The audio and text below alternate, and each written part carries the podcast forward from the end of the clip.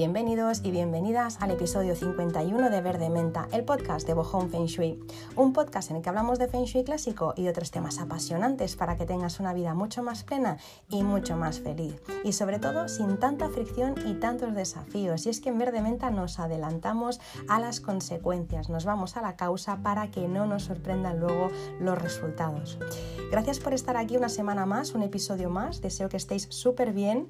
Hoy es el último episodio de esta primera temporada y os quería dar las gracias, gracias, gracias, gracias por este primer año. Eh, Verde Menta nació en julio de 2020, estamos en julio de 2021 y en tan solo un año tiene más de 35.000 escuchas. Y a mí este número eh, me, explica cosas. Los números al final, no soy de números en cuanto a que me importen los rankings ni las posiciones. A mí los números me dan, mm, me bajan a tierra, es como la, la muestra empírica de algo que se está haciendo. Es decir, 35.000 escuchas a mí lo que me está diciendo es que hay muchas personas que, eh, pues que están mejorando su vida en algún aspecto gracias a, las cosas que explicamos todas las semanas. Y a mí eso es lo que me da fuerza, lo que me hace que quiera seguir para adelante, que quiera seguir exprimiéndome la cabeza pensando qué puede ayudar, qué puede ser de utilidad, qué puede gustar, qué puedo hacer yo para mejorar un poco eh, pues, la vida de otras personas. Y a mí este número me está indicando eso, me está indicando también que estamos alineados, que estamos en el lugar en el en el que tenemos que estar. Así que nada, estoy súper feliz con esta primera temporada. Eh, primera temporada que como os decía acaba hoy porque empiezo vacaciones. Ya sabéis que eh, cualquier eh, para, para, para, tener nuevas ideas, para ser creativo o creativa, para que fluyan otra vez las cosas, para bueno, pues para eh, agudizar el ingenio, uno tiene que parar, tiene que parar y ponerlo todo, ¿no? contadores a cero, como coger perspectiva, lo que os decía en el podcast anterior también, ¿no? Con, con, el mes de agosto de parar y verlo todo claro para ver qué es lo que quiero este próximo año. Pues bueno, esto es lo que voy a hacer a partir de hoy. Voy a, mm, voy a tomarme un descanso hasta el 2 de septiembre que vuelvo con el podcast. Van a ser eh, pues nada, unas semanitas en las que voy a estar preparando también, pues eh, pensando nuevo contenido y nuevas cositas para, bueno, pues para también para, para, salirse un poco de, ¿no? También de lo que venimos haciendo a veces, porque cuando uno está eh, pues trabajando mucho, como por ejemplo este último año, que ha sido una locura, una locura de trabajo en cuanto a estudios, podcast, academia online, pues bueno, cuando uno está como muy enfrascado en, en su día a día eh, pues está en esa rueda de hámster que os decía y es muy difícil ver otra realidad que no sea ¿no? La, de, la de ir sacando el trabajo. Entonces ahora con estas vacaciones me voy a coger un poco de perspectiva y voy a ver qué temas no hemos tocado, qué temas son interesantes. Me podéis hacer propuestas también y algo que voy a, implementar seguro este año que, que viene, esta nueva temporada, es invitar a algunas personas, no va a ser ni cada semana ni cada mes, ni siquiera a veces cada dos meses, pero sí que de vez en cuando os quiero presentar em, a personas que para mí son importantes, grandes profesionales eh, que pienso que también pueden ayudar. Pues no sé, pues mm, siempre me preguntáis, oye, ¿quién te hace las limpiezas energéticas en casa? Pues os voy a pasar, eh, os voy a, hacer, voy a hacer un podcast con esta persona. Oye, pues a nivel de decoración, ¿cómo puedo hacer eh, un antes y un después en esta habitación? Pues os voy a presentar también a una persona de confianza que trabaja muy bien. Os voy a ir trayendo grandes profesionales para que podamos ir ampliando, grandes expertos en cada uno en su campo para que pues, podamos beneficiarnos también de sus conocimientos. Así que esta nueva temporada promete no os puedo adelantar nada más, eh, pero os aseguro todo lo que viene va a ser muy chulo. Así que nada, os espero en la próxima temporada y, nada, y hoy arranco con, el podcast que es de preguntas y respuestas, porque mm, si os acordáis, pregunté en, mi Instagram, oye, ¿qué, preguntas os han quedado de esta primera temporada? ¿Qué cosas no se han resuelto? Me podéis hacer esas preguntas y las resuelvo aquí en este podcast. Así que hoy voy a resolver todas esas preguntas que me habéis hecho a lo largo de estos días. Eh, bueno, no sé cuántas voy a resolver porque, porque tampoco quiero alargarme muchísimo, pero yo creo que entre 15 y 20 preguntas voy a resolver. Así que nada, arranco con la primera, que eh, alguien me preguntó qué dice el Feng Shui acerca de la compra de muebles o, utensilios usados para una casa nueva. Si, yo compro algo usado para mi casa nueva, ¿qué, es lo que dice el Feng Shui sobre eso? Em, para contestar a eso simplemente diré que todos los objetos absorben energía y la emanan de una forma muy sutil y eso por supuesto afecta en, nuestro día a día. Por eso eh, los objetos antiguos hay que, hay que limpiarlos energéticamente. Se pueden tener objetos antiguos en casa por supuesto, pero hay que limpiarlos energéticamente por esa energía sutil que tienen ya eh, en su ADN y que desprenden.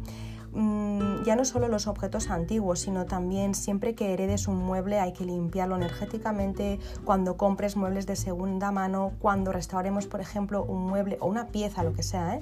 que nos podamos encontrar en un contenedor o no, alguien ha tirado todo eso hay que limpiarlo porque acumula muchas memorias. Y hemos visto a lo largo de estos episodios, eh, hemos hablado más de una vez de la limpieza energética, no solo en los, en los objetos y en los muebles, sino también en los espacios. ¿no? Pues, por ejemplo, eh, cuando en una casa se discute habitualmente hay que hacer limpieza, o si se ha discutido puntualmente por una, una mala temporada, hay que hacer limpieza. Eh, cuando alguien, por ejemplo, ha estado enfermo en una casa, cuando ha venido gente con una energía extraña, eh, cuando ha habido alguien que ha muerto también. Hay que hacer limpiezas habitualmente porque es que la energía se va acumulando y de eso vamos a hablar también, como os decía antes, con una profesional que, que voy a invitar al podcast porque ella es especialista en hacer limpiezas energéticas cuando ya hay temas un poco más profundos que no se ven, ¿vale? Cuando ha habido, no sé, compramos una casa y los antiguos propietarios pues tenían una energía extraña eh, o dejaron alguna memoria allí, pues todo eso lo vamos a explicar con, con esta invitada que voy a traer,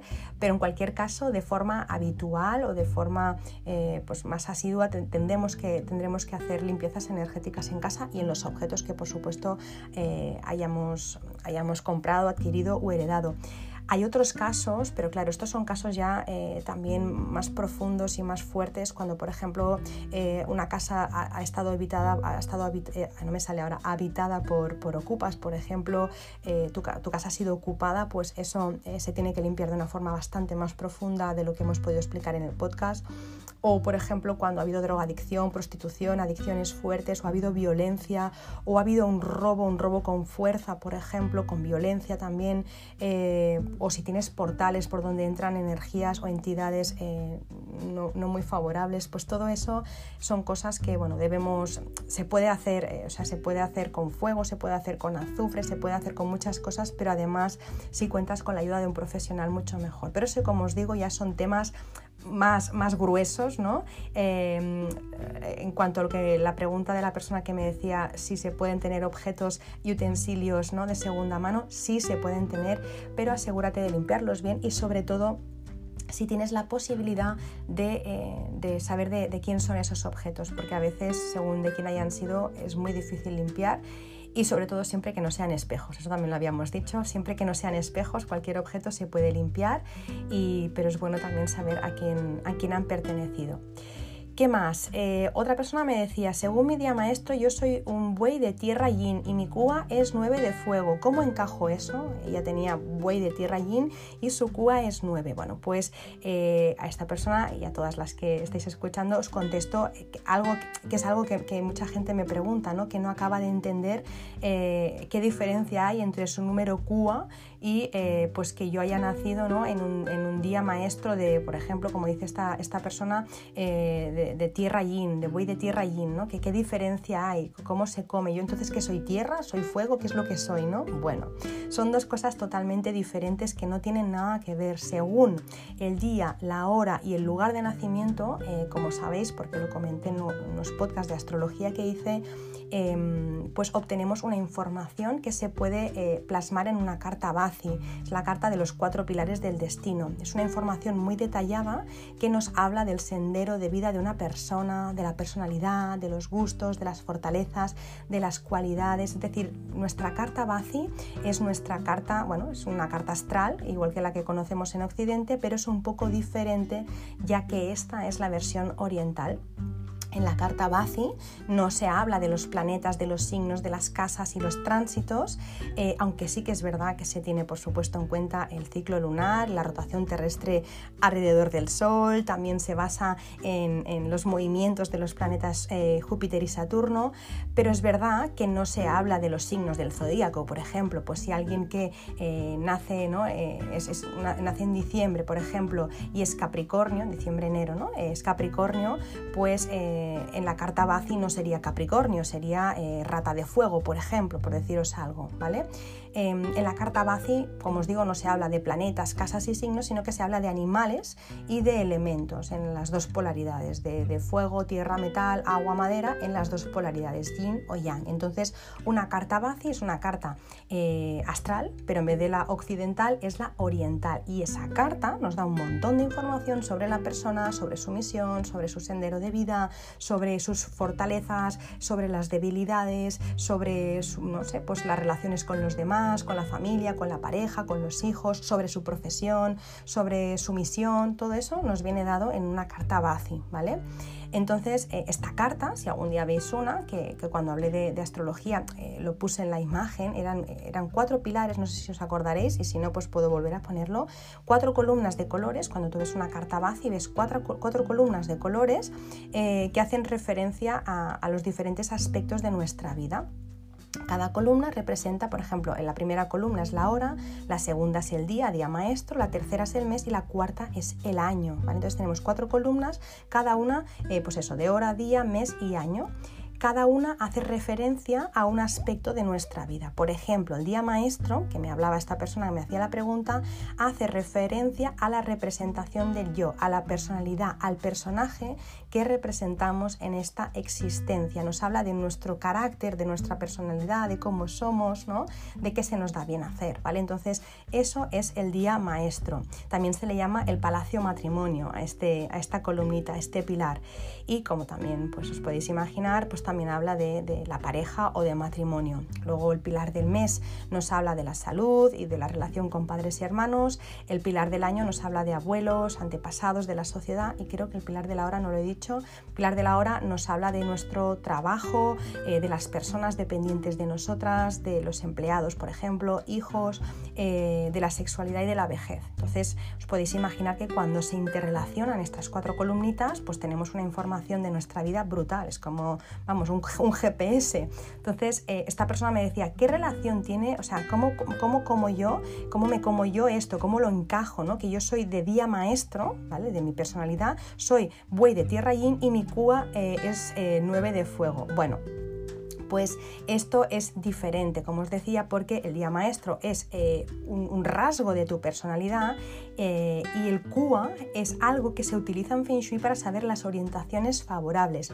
A partir del año de nacimiento y haciendo unos cálculos, se sacan las cuatro orientaciones favorables para cada persona. Son cuatro orientaciones que te permiten pues trabajar mejor, estar más, productivo, más productiva, estar lleno de energía, de vitalidad, lograr las cosas con más facilidad Em, cuando tú estás en una de tus orientaciones favorables, que eh, eso lo hemos sabido, se sabe por, eh, por, el año de nacimiento, haciendo unos cálculos, pues cuando tú estás en una de estas cuatro orientaciones favorables, las cosas te fluyen. Cuando estás en cuatro orientaciones desfavorables, o en una de ellas, por supuesto, eh, trabajas o duermes o comes o lo que sea en una orientación favorable, desfavorable perdón, durante mucho tiempo, lo que ocurre es que esa persona pues, se va desvitalizando, va enfermando y va estando cada vez pues, mm, bueno, pues peor. Entonces, eh, el número QA, que es una, rama de, una escuela que se llama Bazai, está dentro del Feng Shui, la escuela Bazai, pues eh, habla de las orientaciones de las casas y de las personas.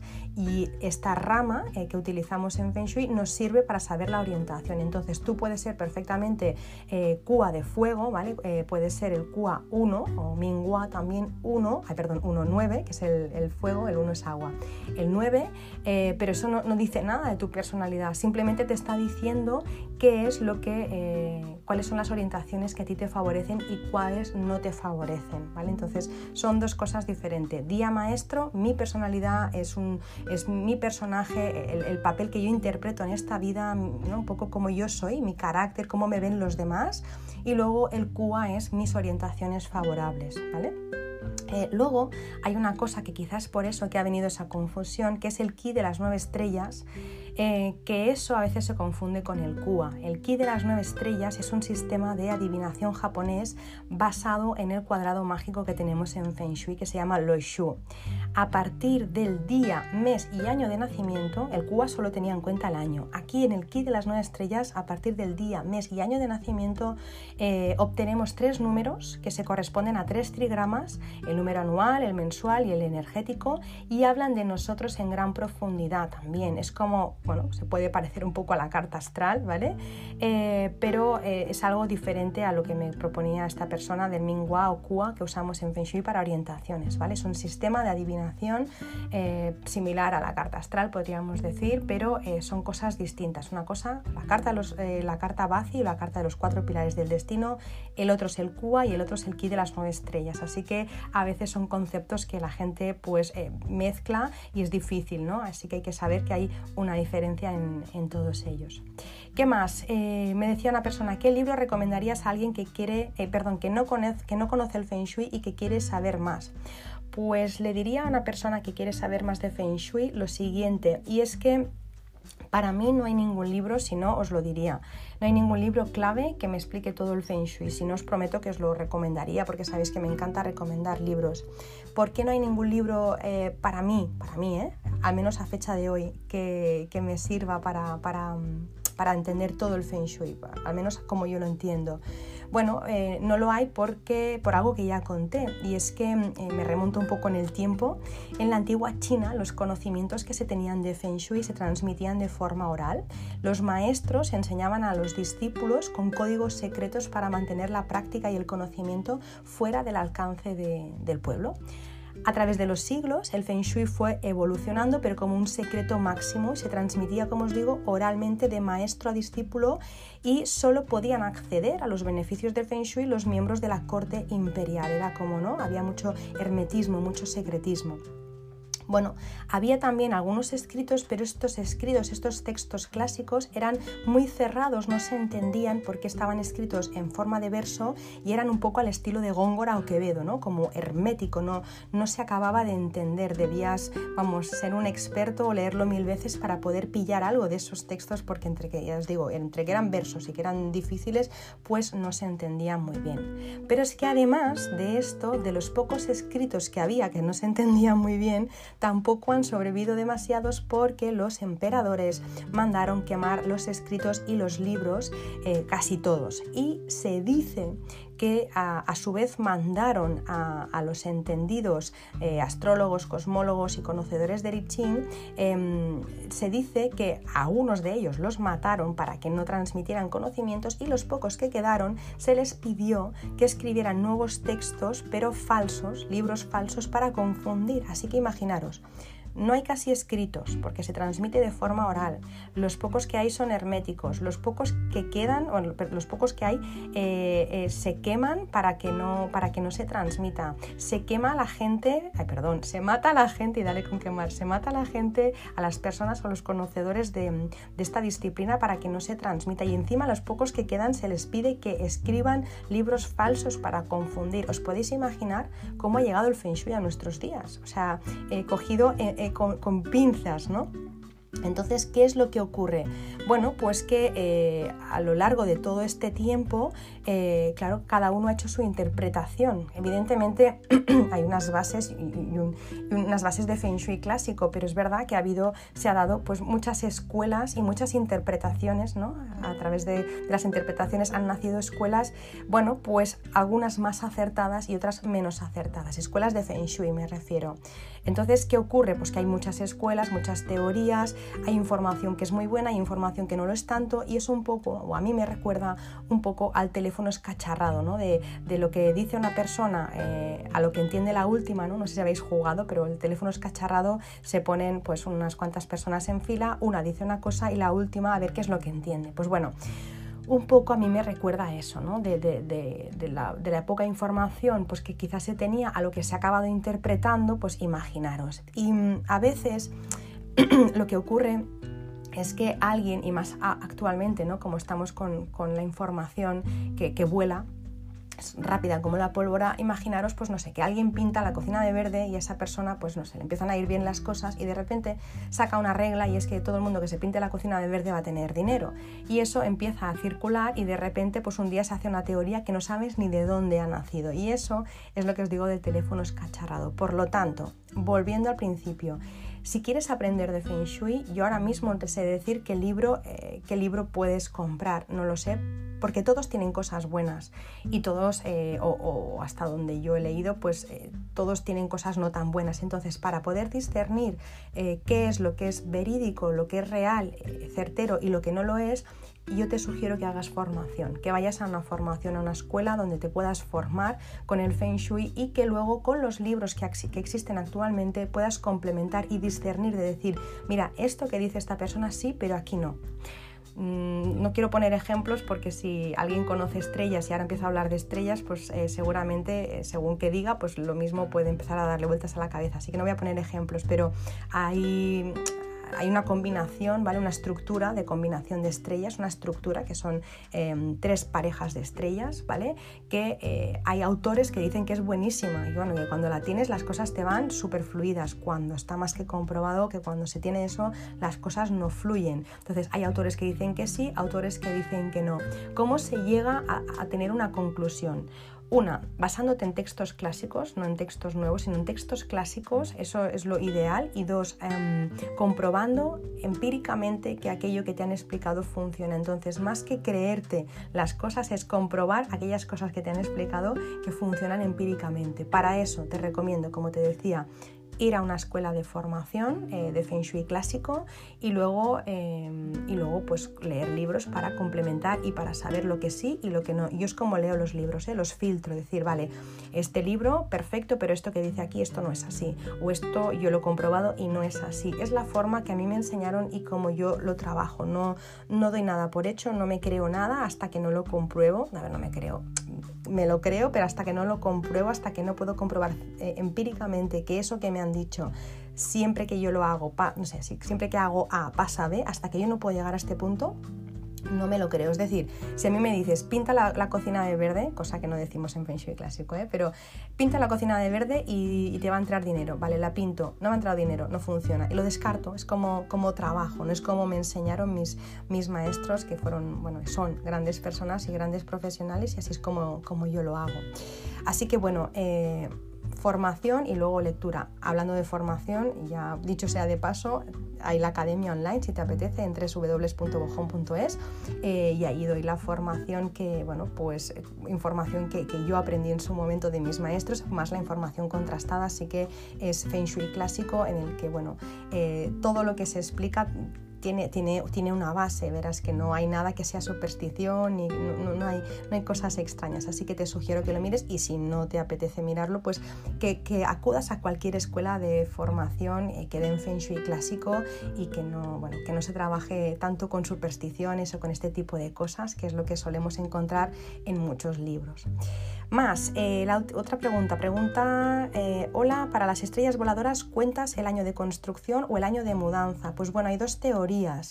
Eh, la más extendida en Occidente es la, es la del maestro Joseph Yu, que dice que la casa nace cuando, em, cuando se hacen los cerramientos, se coloca el techo, el suelo y ya es habitable. Es decir, a la hora de calcular un mapa de estrellas voladoras, a la hora de, hacer un, mapa geomántico de un espacio, necesitamos saber la ubicación exacta por grados, con la brújula magnética lo hacemos, y luego necesitamos saber em, cuándo ha nacido esa casa, en qué momento ha nacido, igual que con una carta astral, ¿no? para saber eh, cómo estaban colocados los planetas, las casas y demás, necesito saber qué día, qué hora y en qué lugar nací para poder hacer esa carta astral. Bueno, pues la casa le pasa lo mismo y necesitamos saber en qué momento nace. Hay dos teorías, una de Occidente que es más extendida por Joseph Yu y otra en Oriente que es eh, la ha extendido más el maestro Yap Chen Hai.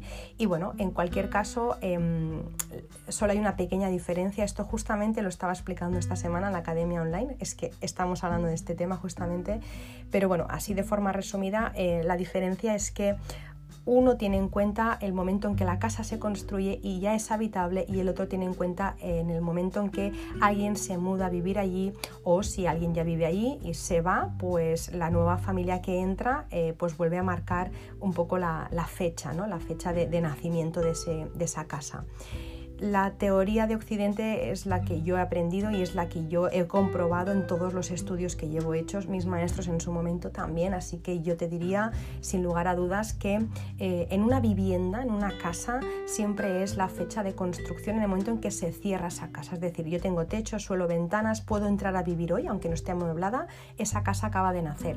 En base al momento que haya ocurrido eso, pertenece a un periodo u otro, pues no sé, si fue en febrero de 2003, pues pues es periodo 7. Si fue en, eh, perdón, en, enero de 2003, 2004, perdón, ay, eh, si fue en enero de 2004, entonces era pues periodo 7. Pues, sin, embargo, si fuera eh, febrero, marzo de 2004, ya era periodo 8. Entonces depende del momento en el que se acaba esa construcción, depende del, del, mes en el que se acaba y el año en el que se acaba, pertenece a un periodo u otro. Como os decía, en 2004 Empieza periodo 8 en el febrero. En febrero de 2004 empezó periodo 8. Si esa casa se construyó en enero de 2004, pues eh, se considera, esta teoría considera que esa casa es de periodo 7. Si eh, la casa se acabó en marzo de 2004, la casa es de periodo 8 según esta, esta teoría. Sin embargo, en la teoría eh, que, que, está más difundida en Oriente, no se tendría en cuenta eso, sino que se tendría en cuenta en el momento en que alguien habita la casa. Por ejemplo, eh, si alguien, eh, pues una casa se termina en enero de 2004, como os digo, pero no se habita hasta marzo de 2004, esta teoría defiende que la casa ha nacido ya en periodo 8, no en periodo 7. Es decir, no lo determina el momento en el que se acaba la casa, sino el momento en el que se habita la casa. Entonces, eh, es esa pequeña diferencia. ¿Eso por qué se da? Bueno, porque en Feng Shui eh, siempre se trabaja con la trilogía cósmica, el cielo, la tierra y el hombre, o las personas en este caso, ¿vale? Pasa que es una, es una disciplina que es muy antigua, es milenaria y no se habla de hombre y mujer, se dice la, energía del hombre, pero se entiende que es de las personas, ¿no? Entonces, eh, se basa en una trilogía cósmica, se tienen que alinear tres cosas para, eh, pues para que se dé una realidad, por ejemplo, en una casa o en, una persona, lo expliqué en uno de los podcasts, ¿no? Em, mi vida viene determinada por las tres suertes por la del cielo, lo que me viene dado, por la, por la del hombre, que es lo que yo decido, ¿vale? Mis decisiones, y por la tierra, que es el Feng Shui, es donde yo habito. Cuando se alinean las tres suertes es cuando yo fluyo, ¿vale? Pues eh, la trilogía cósmica se utiliza en absolutamente todo el Feng Shui. Entonces, eh, cuando una casa va a nacer, se alinean también las tres suertes, la del cielo, que es la energía eh, que había en ese momento, eh, la, de, la, tierra, que es eh, el espacio en sí, la construcción que hemos llevado a cabo, y la del hombre es donde hay la diferencia entre estas dos teorías. En la primera teoría se entiende que el hombre, la persona, ya, ha intervenido en esa, en esa realidad en el momento en que ha construido, por lo tanto, en el momento en que eh, un constructor o un paleta, un operario ya ha terminado, ya se han alineado las tres suertes. Sin embargo, la segunda teoría, la suerte del hombre, la contempla como en el momento en que el hombre ha entrado a vivir, ha habitado esa casa. Entonces, la diferencia entre las dos teorías solo viene por la energía del hombre, si ha sido en el momento en que se acaba de construir o ha sido en el momento en el que se entra a vivir. No sé si me he explicado bien o no, pero en cualquier caso en la academia eh, explico, hay una clase solo de esto, de las diferencias de, de las diferentes teorías en cuanto a lo del periodo. Más cosas. Otra pregunta. Las fuentes en Feng Shui, características y datos para activarlas. Bueno, eh, una fuente de Feng Shui tiene que ser grande, tiene que tener un depósito de mínimo 2 o 3 litros, debe tener una luz integrada, puede ser blanca, eh, tiene que ser una buena fuente, no puede ser una fuente mm, de cartón piedra comprada en, un, cualquier sitio, tiene que ser una fuente que sea buena, de piedra, de mármol o de, o de, o de aluminio, metal, alguna cosa, un material que sea noble y bueno. Eh, tiene que tener un buen, un buen porque al final si compramos una fuente mala, eh, pues bueno, eh, suena más el motor que el agua. Y qué más, qué más. Necesitamos encenderla por primera vez eh, cuando haya una buena luna, luna nueva o luna creciente, jamás decreciente, se inaugura esa fuente se le pone conciencia, se pide lo que necesitas que, ocurra. No es tanto que sea un milagro ni que sea mágica, simplemente la fuente es, la fuente es un activador de una energía que hay ahí, ¿no? Es un activador de, abundancia, siempre lo ponemos en la estrella reinante, en este caso la estrella 8. Entonces eh, pondríamos la fuente en el lugar donde está la abundancia, donde está la energía eh, que mueve la abundancia y, cuando le ponemos conciencia simplemente lo que estamos haciendo es pedirle que eh, active lo que ya esté preparado para nosotros o para nosotras, que fluya más rápido, que no haya fricción, que vaya todo ¿no? con mucha más fluidez, pero no está haciendo nada que no nos pertenezca. De hecho, si estás pidiendo algo que no te toca, eh, realmente no lo vas a conseguir. Entonces la fuente se coloca en la zona indicada, se, le, se enciende con, se inaugura con una buena luna y se le pone conciencia y se pide lo que quieres que haga por ti, porque es es tuyo por merecimiento propio, simplemente es activa esto, yo ya he hecho mi parte, yo ya he trabajado lo que tenía que trabajar, yo ya he hecho las horas que tenía que hacer, yo ya he puesto mi intención, simplemente necesito que algo más me lo active. Yo hago la parte más física, más empírica, más material, más terrenal, tú haz la parte que yo no controlo, la más energética. Entonces la fuente es como un ayudante, es como, ¿no? como tener un doble la diferencia es que yo trabajo una parte más, más material, ¿no? Pues yo envío los mails, yo hago la publicidad, yo hago el contenido y tú, fuente, haz la parte más energética, la que yo no controlo. Una vez tienes esa fuente, que para mí tiene que ser una buena inversión, tiene que ser una buena fuente porque la vas a encender todos los días de, todo, de toda tu vida, al final es todos los días, los 365 días del año, eh, mínimo 8 horas. Es, un, es una jornada laboral lo que va a hacer, entonces 8 horas todo el día hasta que te vayas a acostar, que entonces sí que se apaga. ¿Qué más? Eh, me preguntaban otra cosa, em, ¿qué opinas del mapa Bagua? Bueno, básicamente, yo ya lo he explicado en algunos podcasts, eh, hay diferentes escuelas de Feng Shui, se podría resumir en tres grandes grupos. Eh, está la escuela Sange, que es la escuela del paisaje, la de la forma, es el Feng Shui más antiguo que existe, que es estudiar el paisaje para saber dónde nos tenemos que ubicar. Luego está eh, Liki o San Yuan, que es eh, el, el, Feng Shui de interiores, una cosa es de exteriores, Sange, que es muy antiguo, como os digo. Luego está el Liki o San Yuan, que es eh, el Feng Shui de interiores, y luego se diferencia otro grupo que es Bagua, ¿vale? Dentro del Liki o, San Yuan tenemos, eh, bueno, tenemos diferentes escuelas llamadas de la brújula, ¿vale? Que trabajan con los puntos, con las direcciones cardinales, ¿vale? Dentro de que estas escuelas trabajan con la brújula, hay también diferencias. Hay la escuela Bazai, que trabaja con brújula, pero que no trabaja con, que no trabaja con tiempo. Luego está eh, Kong y dentro de Xuan Kong está Xuan Kong Fei Ching que trabaja con brújula y con tiempo y luego también está Xuan Kong Dagua, ¿vale? Que eso es un poco más complicado porque trabaja con los hexagramas. Pero bueno, para no liaros, para no liarte, eh, tres grandes grupos, eh, mm, el Feng Shui de exteriores, el de interiores que trabaja con brújula y brújula o y tiempo y luego está el Bagua, que el Bagua no trabaja ni con brújula, es decir, no con orientaciones y tampoco con el, con el tiempo. Entonces, em, el método Bagua o la escuela Bagua es uno de los más conocidos en Occidente em, y es el más reciente. Realmente, si el más antiguo es Sange, el más reciente es Bagua.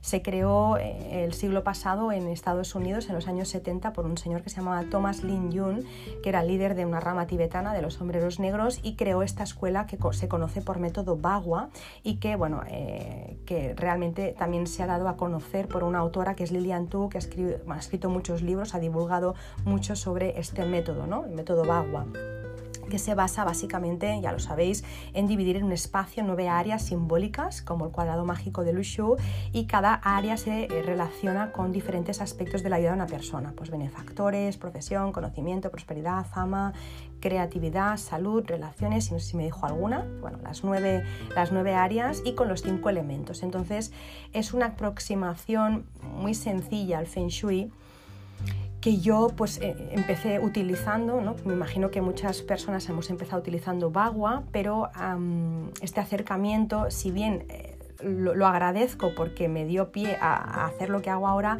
es verdad que, em, que a mí no me funcionó, no os, puedo mentir, ya lo sabéis por los podcasts, a mí no me funcionó. Eh, utilizan cosas, obviamente que sí, porque método Bagua y todas las escuelas utilizamos Sange exteriores, es decir, todo el mundo utiliza eh, el Feng Shui de exteriores, pero luego lo que es el, el Feng Shui de interiores, en este caso Bagua, a mí no me funcionó. De hecho, tuve algún desafío importante, por eso estudié Feng Shui clásico. Entonces, em, eh, yo considero que el método Bagua es algo estático y muy generalizado que no, no, sirve para todas las casas. Es como decir, pues todos los leos son tal o todos los libras son cual. Todas las casas no pueden tener, a mi modo de ver, en un rincón la fama y en otro la salud. No tiene mucho sentido, independientemente de en qué punto del planeta estén y qué orientación tengan. No tiene mucho sentido. Cada casa tiene una carta, tiene un mapa geomántico y eso se necesitan datos y cálculos mucho más precisos que el simplemente dividir una casa en nueve áreas. Ese es mi modo de ver.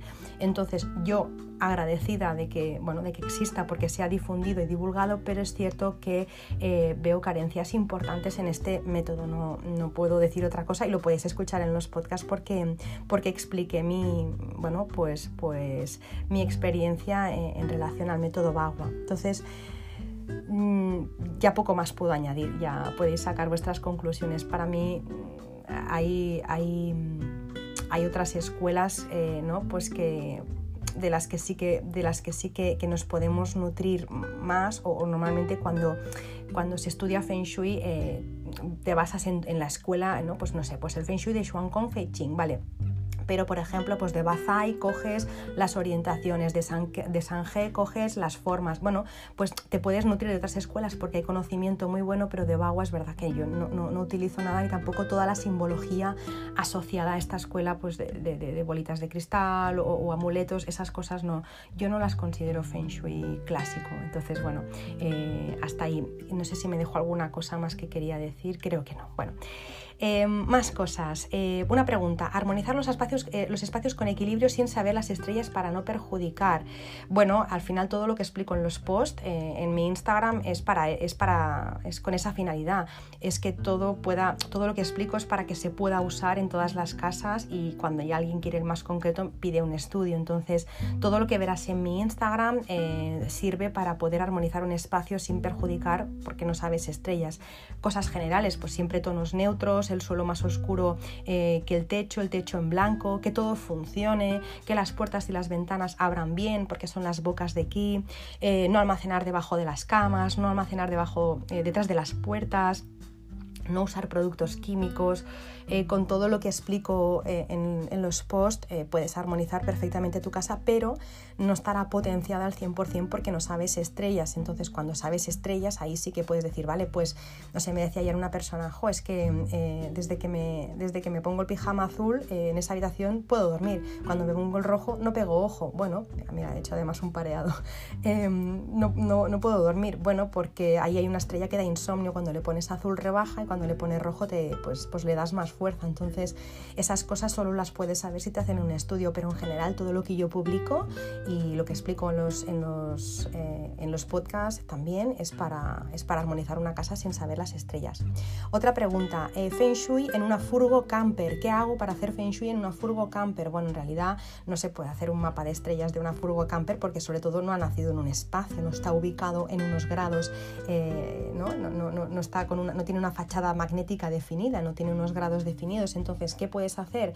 Colocarte lo primero en los cinco animales celestiales. ¿Qué significa? Pues que te coloques en un sitio donde por detrás tengas montaña, que sea tortuga negra, eh, por delante tengas espacio, es decir, por detrás protegida con una montaña, detrás espacio para que te entre la energía, para que te puedas nutrir el tiempo que estés en esa furgo camper. La parte izquierda, si pudieras tener otra furgo o algo un poquito más alto que, que tu furgo y a la derecha algo más bajito, eso sería lo ideal.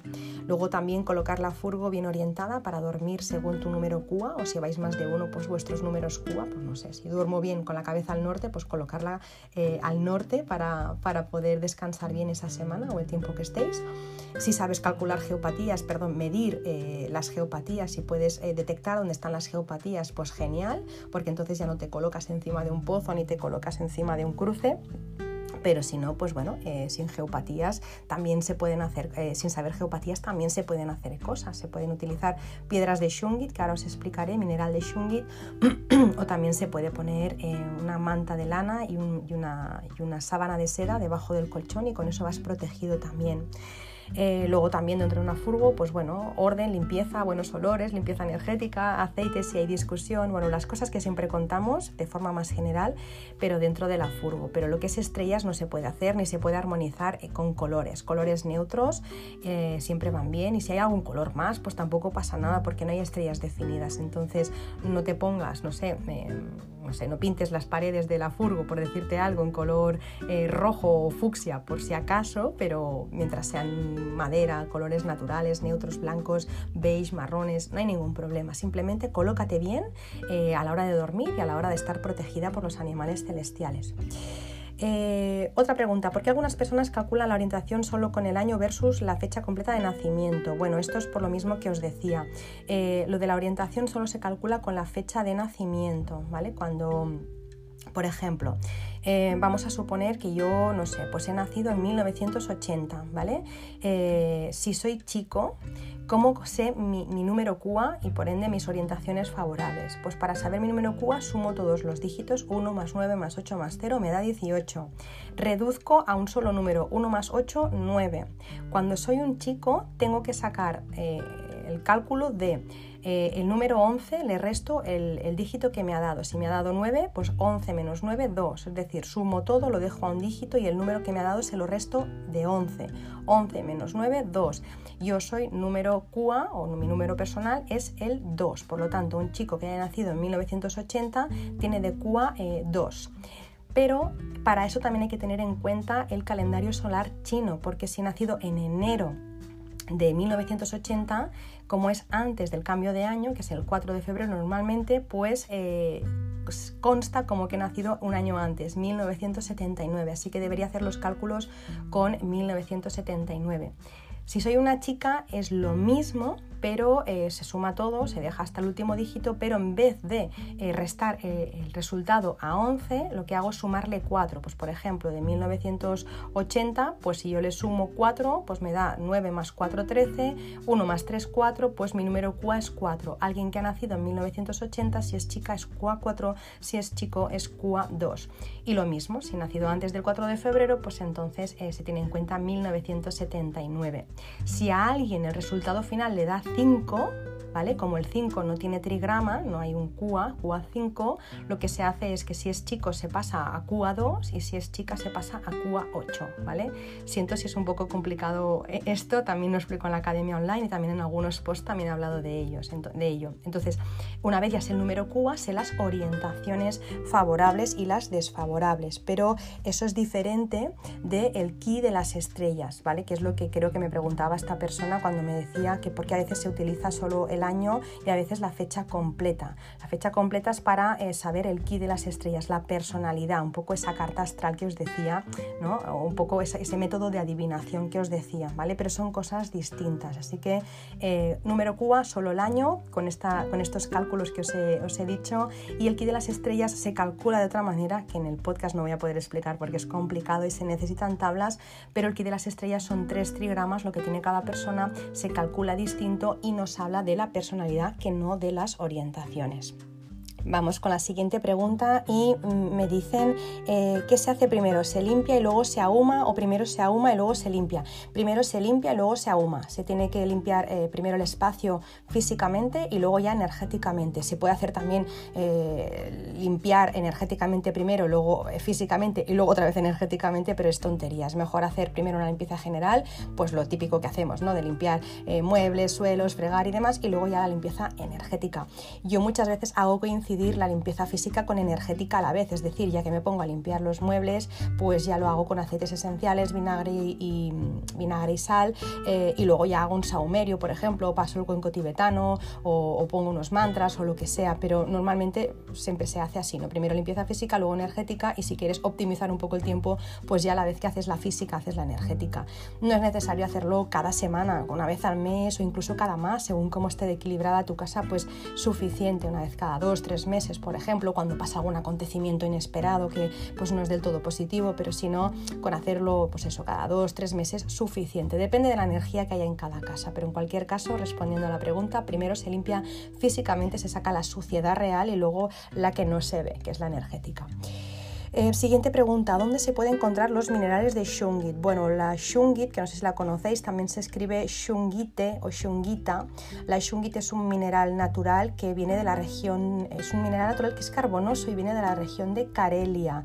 Esto es unos yacimientos de Rusia. Cuando la shungit no es la auténtica no nos funciona, no nos sirve para nada. Entonces, es importante que cuando vayas a comprar este mineral te asegures de la procedencia, que, ¿no? pues que tiene un certificado, tiene una garantía de que es de Carelia, si no poca cosa va a hacer. Lo digo porque a veces ponemos por internet y cualquier persona ¿no? pues, eh, te vende cualquier cosa, entonces es importante que sepas de dónde viene. Eh, lo puedes encontrar pues, en una tienda de minerales de confianza. Yo eh, tengo nuevamente dos proveedores, uno que me da muchísima confianza y que me encanta, que es en una página web que es www.lashungit.com. Yo hablé con esta persona al principio, es uno de, creo que es el pionero, una persona que es pionera en traer este mineral a España y estuve hablando largo y tendido con esta persona y la verdad es que me encantó su forma de explicar, de entender las cosas, la pasión con la que habla de este mineral, así que yo os lo recomiendo. Sé que últimamente están agotadas, em, que, que, no, que, no, hay, no hay eh, todo el stock que, bueno, pues que solía tener por el tema de, del, COVID, pues bueno, pues, eh, pues no, no, ha podido quizá traer más de lo, de lo no, no, no ha podido cumplir cumplir con la demanda que ha tenido, pero yo recomiendo muchísimo que, vayáis a esta página porque realmente son originales y si habláis con, con, la persona que lo, que lo lleva, pues ya veréis que es un encanto y que vive con pasión aquello que hace, así que bueno, yo encantada. Y si no, pues la tienda de confianza que la tienda de minerales que tengáis de confianza y que os puedan garantizar que este mineral viene de Carelia. Eh, lo he dicho como si fuera italiana, Carelia. No, Carelia. Em, la siguiente pregunta. Me encantaría poner en práctica todo lo que cuentas, pero no sé por dónde empezar. ¿Algún consejo? Bueno, yo empezaría siempre por orden y limpieza en la casa, en el PC, en el móvil, porque conforme vayas eliminando y soltando todo lo que te ata, te pesa y te saca energía, porque todo eso te va, ¿no? Es como si fuera un peso que te va tirando hacia el fondo del mar, ¿vale? Todo eso que, tenemos, ese desorden em, real y, ¿no? y el virtual, todo eso eh, lo que hace es que no puedas ver con claridad y no sepas por dónde empezar. Entonces, cuando tú empiezas a sacar, empiezas ¿no? como, como a motivarte y empiezas a dejar como espacio en tu disco duro de la cabeza para poder ir haciendo nuevas cosas. Cuando tú estás saturada o saturado, eh, al final acabas por no hacer nada, pero cuando empiezas a hacer una cosa, eh, pues luego te viene otra y luego otra y vas sacando como esas capas de cebolla que hacen que al final esté el disco duro tan limpio, tan vacío, que puedas pensar con claridad, tener creatividad, y tomar decisiones pues mucho más acertadas. Así que te diría empieza por orden y limpieza en todo lo que te rodea, en todo. Seguro que eso te va a ir súper bien y a partir de ahí pues ya puedes ir empezando a incorporar hábitos. Pues en el último podcast expliqué un hábito por mes, por ejemplo, ¿no? O en el último o uno de los últimos, un hábito por mes. Bueno, pues si tú cada mes de los 12 meses que tiene el año incorporas un hábito y un hábito se tarda 21 días en fijarlo en la mente, pues tienes tiempo de sobras para tener 12, 12 nuevos hábitos en un año, que si un hábito eh, cada año ya es mucho, 12 nuevos hábitos favorables y saludables, ya ni te cuento cómo te cambia la vida en un solo año. Entonces empieza por limpiar, vaciar, tirar todo lo que ya no, no tenga que estar y luego verás que con esa claridad eh, podrás, eh, podrás poner foco en otras cosas y podrás adquirir nuevos hábitos. La siguiente pregunta es características que tiene que tener un consultor de Feng Shui. Bueno, características mínimo dos años de estudio, eh, ¿no? con un curso de fin de semana o con un curso de una semana, eso no, porque eh, los hay, pero eso es más a nivel de usuario, pero no como a nivel de consultor o consultora. Em, luego también para mí un buen consultor de Feng Shui, pero igual que en cualquier profesión, no tiene que dejar nunca de formarse todos los días de su vida. No vale con haber estudiado un curso y con eso aplicarlo a ti infinito ¿no? Y hasta el resto de mis días. No, no, no. Necesitamos todos los días estudiar, em, contrastar, em, bueno, comprobar. Es importante estar constantemente en evolución porque si no, o sea, o o avanzas o retrocedes, no te puedes mantener. Entonces eh, hay que avanzar y hay que ponerse al día y hay que ver cómo va cambiando la energía con el paso del tiempo y es constantemente estar estudiando, constantemente estar practicando, constantemente estar haciendo trabajos de Feng Shui para tener más y más experiencia. De hecho, se dice que para ser experto en cualquier tema necesitas 10.000 horas de práctica, pues eso, muchas horas de práctica. No nos vale solo con tener un título y, y hasta tengo el título de consultor de Feng Shui porque cuando acabas eh, de estudiar Feng Shui, pues bueno, sabes lo que sabes. Al final es como, ¿no? Cuando acabas la carrera de medicina, eh, ¿puedes operar? Bueno, sí, quizá unas amígdalas sí, pero podrías operar, hacer una, no un trasplante de corazón, ostras, eso es más complicado. Entonces, cuando uno hace un trasplante de corazón? Cuando ya lleva muchas horas de práctica detrás. Pues un consultor de Feng Shui lo mismo tiene que tener experiencia en distintos y variados casos y sensibilidad también para eh, ver y canalizar información y para saber transmitirla. Si, si, no tienes esa sensibilidad, pues al final puede pasar un poco que eh, acabes siendo como si yo ahora, por ejemplo, eh, tiro las cartas del tarot. Yo me puedo haber leído un libro del tarot, de hecho me lo leí en su momento, puedo tener unas cartas del tarot y si hago una tirada del tarot, pues seguramente tendré que ir leyendo ¿no? qué significa cada carta, porque no tengo experiencia, no lo sé. Y además me falta esa sensibilidad que tienen las personas que canalizan ¿no? Eh, cuando, cuando tiran unas cartas eh, o que tienen la, capacidad de ver eh, el más allá. ¿no? Entonces, necesitas tener sensibilidad. ¿Una persona puede, puede estudiar tarot? Sí. Y si no tiene sensibilidad, pues será uno más pero si tienes sensibilidad, pues entonces ¿no? es ese punto eh, que le añades a la profesión. Entonces, para mí, eh, un, maestro o un consultor de Feng Shui, maestros hay pocos en el mundo, un consultor o consultora de Feng Shui tiene que tener eh, teoría, práctica, ganas, sobre todo ilusión y pasión por lo que hace y sensibilidad mis maestros también pues eran así y, y, yo es que no lo concibo de otra manera. Al final Mm, estás tocando, trabajando con la vida de las personas y no solo tienes que tener sensibilidad a la hora de ver la información y que te llegue la, información canalizada muchas veces, ¿no? ¿Cuántas veces estoy escribiendo un, un, estudio y empieza a venirme información que no sé ni de dónde me viene, se me pone la piel de gallina, es como, madre mía, y pasan cosas muy mágicas que no tienen que ver con la teoría eh, que puedes aprender en una escuela, sino es una forma de canalizar y, y que te llegue la información certera de otro plano que no es este, ¿no? Pues ahora no sé qué os iba a decir, se me ha ido la cabeza. ah, sí, la sensibilidad también a la hora de explicarlo, claro. Eh, a veces haciendo un estudio de Feng Shui ves cosas que son, bueno, difíciles. Podríamos dejarlo en difíciles y tienes que saber transmitir esa información para que la persona no se eh, asuste, no se condicione, no, la encorsete ese estudio. Entonces es importante siempre saber, eh, o sea, tener la información certera y saber transmitirla también con eficacia y con, con un poco de tacto. Entonces para mí es lo que tiene que tener un buen consultor de Feng o una consultora de Feng. Siguiente, ¿qué hay que estudiar para hacer branding energético? Bueno, este concepto creo que no existía, branding energético como tal no existía, porque Flor Cepero, que, a la que os recomiendo que sigáis, y yo lo inventamos. Creo que fue a ella que le salió el, nombre de branding energético, no lo recuerdo, pero creo que fue ella, porque eh, yo le expliqué, pues bueno, pues que una, de las cosas que hacía dentro del Feng Shui eh, y astrología era estudiar los logos, los logos de las empresas, porque una empresa con un mal logo, un color que no le corresponde, pues eh, tiene muy pocas probabilidades de, ¿no? de, evolucionar, de tener éxito. Entonces, hablando de eso, me dijo, ostras, qué interesante y tal, yo que hago branding y tú que haces eso, podríamos hacer un branding energético. Y así fue como nació esto de branding energético. Así que si vais a, si queréis buscar eh, escuelas de estudiar branding energético, no la vais a encontrar, creo, porque vamos, algo que nos hayan copiado eh, el nombre, no, eso no existe. Entonces, eh, ¿qué se estudia para saber eso? Pues Feng Shui desde luego y astrología, astrología oriental, los cuatro pilares del destino y en base a eso y también pues otros conocimientos pues se puede llegar a tener eh, pues ese branding. Por supuesto tienes que tener un diseñador por ejemplo como, como Flor. Yo no hago los diseños de los logos ni hago el branding simplemente es por la carta eh, de pilares de esta persona por todo lo que he visto eh, todo lo que he estudiado de su vida los choques las cosas que le han ido bien mal no sé qué he sacado esta la, conclusión final es que a esta persona no le favorece por ejemplo el elemento agua ni los azules ni los negros y no los podemos poner en su logo embargo le favorecen los tonos tierra y podemos poner amarillos, marrones, beige o lo que sea. Vale, entonces le digo, Flor, eh, estos son los tonos que se pueden utilizar, vale, perfecto. Y ella, pues en base a eso, ya em, hace eh, el branding. Así es como colaboramos Flor y yo con, el tema de branding energético. Pero volviendo a la pregunta, ¿dónde puedo estudiarlo? Em, es conocimiento de, de, Feng Shui, de astrología y, de la vida. Al final, no, no, hay escuela de momento de branding energético. Eh, ¿Qué más? Em, la última, no, no es la última pregunta, dos preguntas más creo que hay. Las esencias florales, ¿para qué sirven? Hablaste de ellas para pintar las paredes, pero no sé para qué sirven.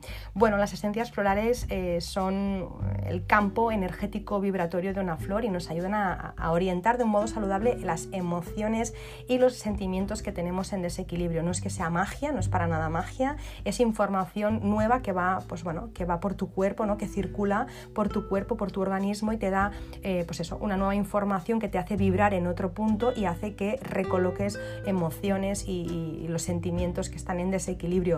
Em, en vez de tratar la consecuencia, pues tratamos la causa, igual que en Feng Shui. Entonces, yo desde hace años que, soy, bueno, em, me gustan mucho las flores de Bach, del doctor Bach, de Edward Bach, creo que se llama y hay 38 esencias, pero también hay otras esencias florales, las orquídeas del Amazonas, las de California, las esencias de Saint Germain. Bueno, yo utilizo las de Bach para, para tomar cuando noto que alguna emoción está desequilibrada y luego para, para pintar la casa también en los botes de pintura eh, pongo 18 gotas de flores eh, de Bach o de, orquídeas del Amazonas em, por cada litro de pintura, es decir, un litro de pintura, 18 gotas que pueden ser tres tipos diferentes, tres flores diferentes, eh, seis gotas de cada uno, 6, 6, 6, 18 por litro. Y si tengo 5 litros, pues voy multiplicando. Entonces eso hace que haya, la pintura tenga otra vibración y que cuando pinte, pues la casa pues ya, ¿no? ya esté en otra sintonía. No utilizo aceites esenciales que alguna vez me habéis preguntado. Si se utilizan tenéis que preguntar a un experto o experta porque la, la, disolución tiene que ser mucho menos. No, no podemos poner 18 gotas de un aceite en una pintura porque te la cargas, pero puedes poner lo mismo un par de gotas o lo que sea. En el primer caso, con las esencias florales, no vas a notar ningún olor y con las eh, flores, eh, con los aceites esenciales sí. Yo ya os digo, para pintar soy más partidaria, de siempre lo he hecho, con las esencias florales y, eh, los aceites esenciales para otras cosas, ¿vale? Pero los aceites dentro de, la pintura no. Igual que tampoco soy partidaria de poner los aceites dentro de una fuente de agua, lo probé, pero puede obstruir los conductos porque es aceite, entonces obstruye los conductos y te cargas la fuente. Sin embargo, sí que puedes poner para cambiar el campo energético vibratorio, puedes, puedes poner unas esencias, unas esencias florales y está bien. Siguiente pregunta.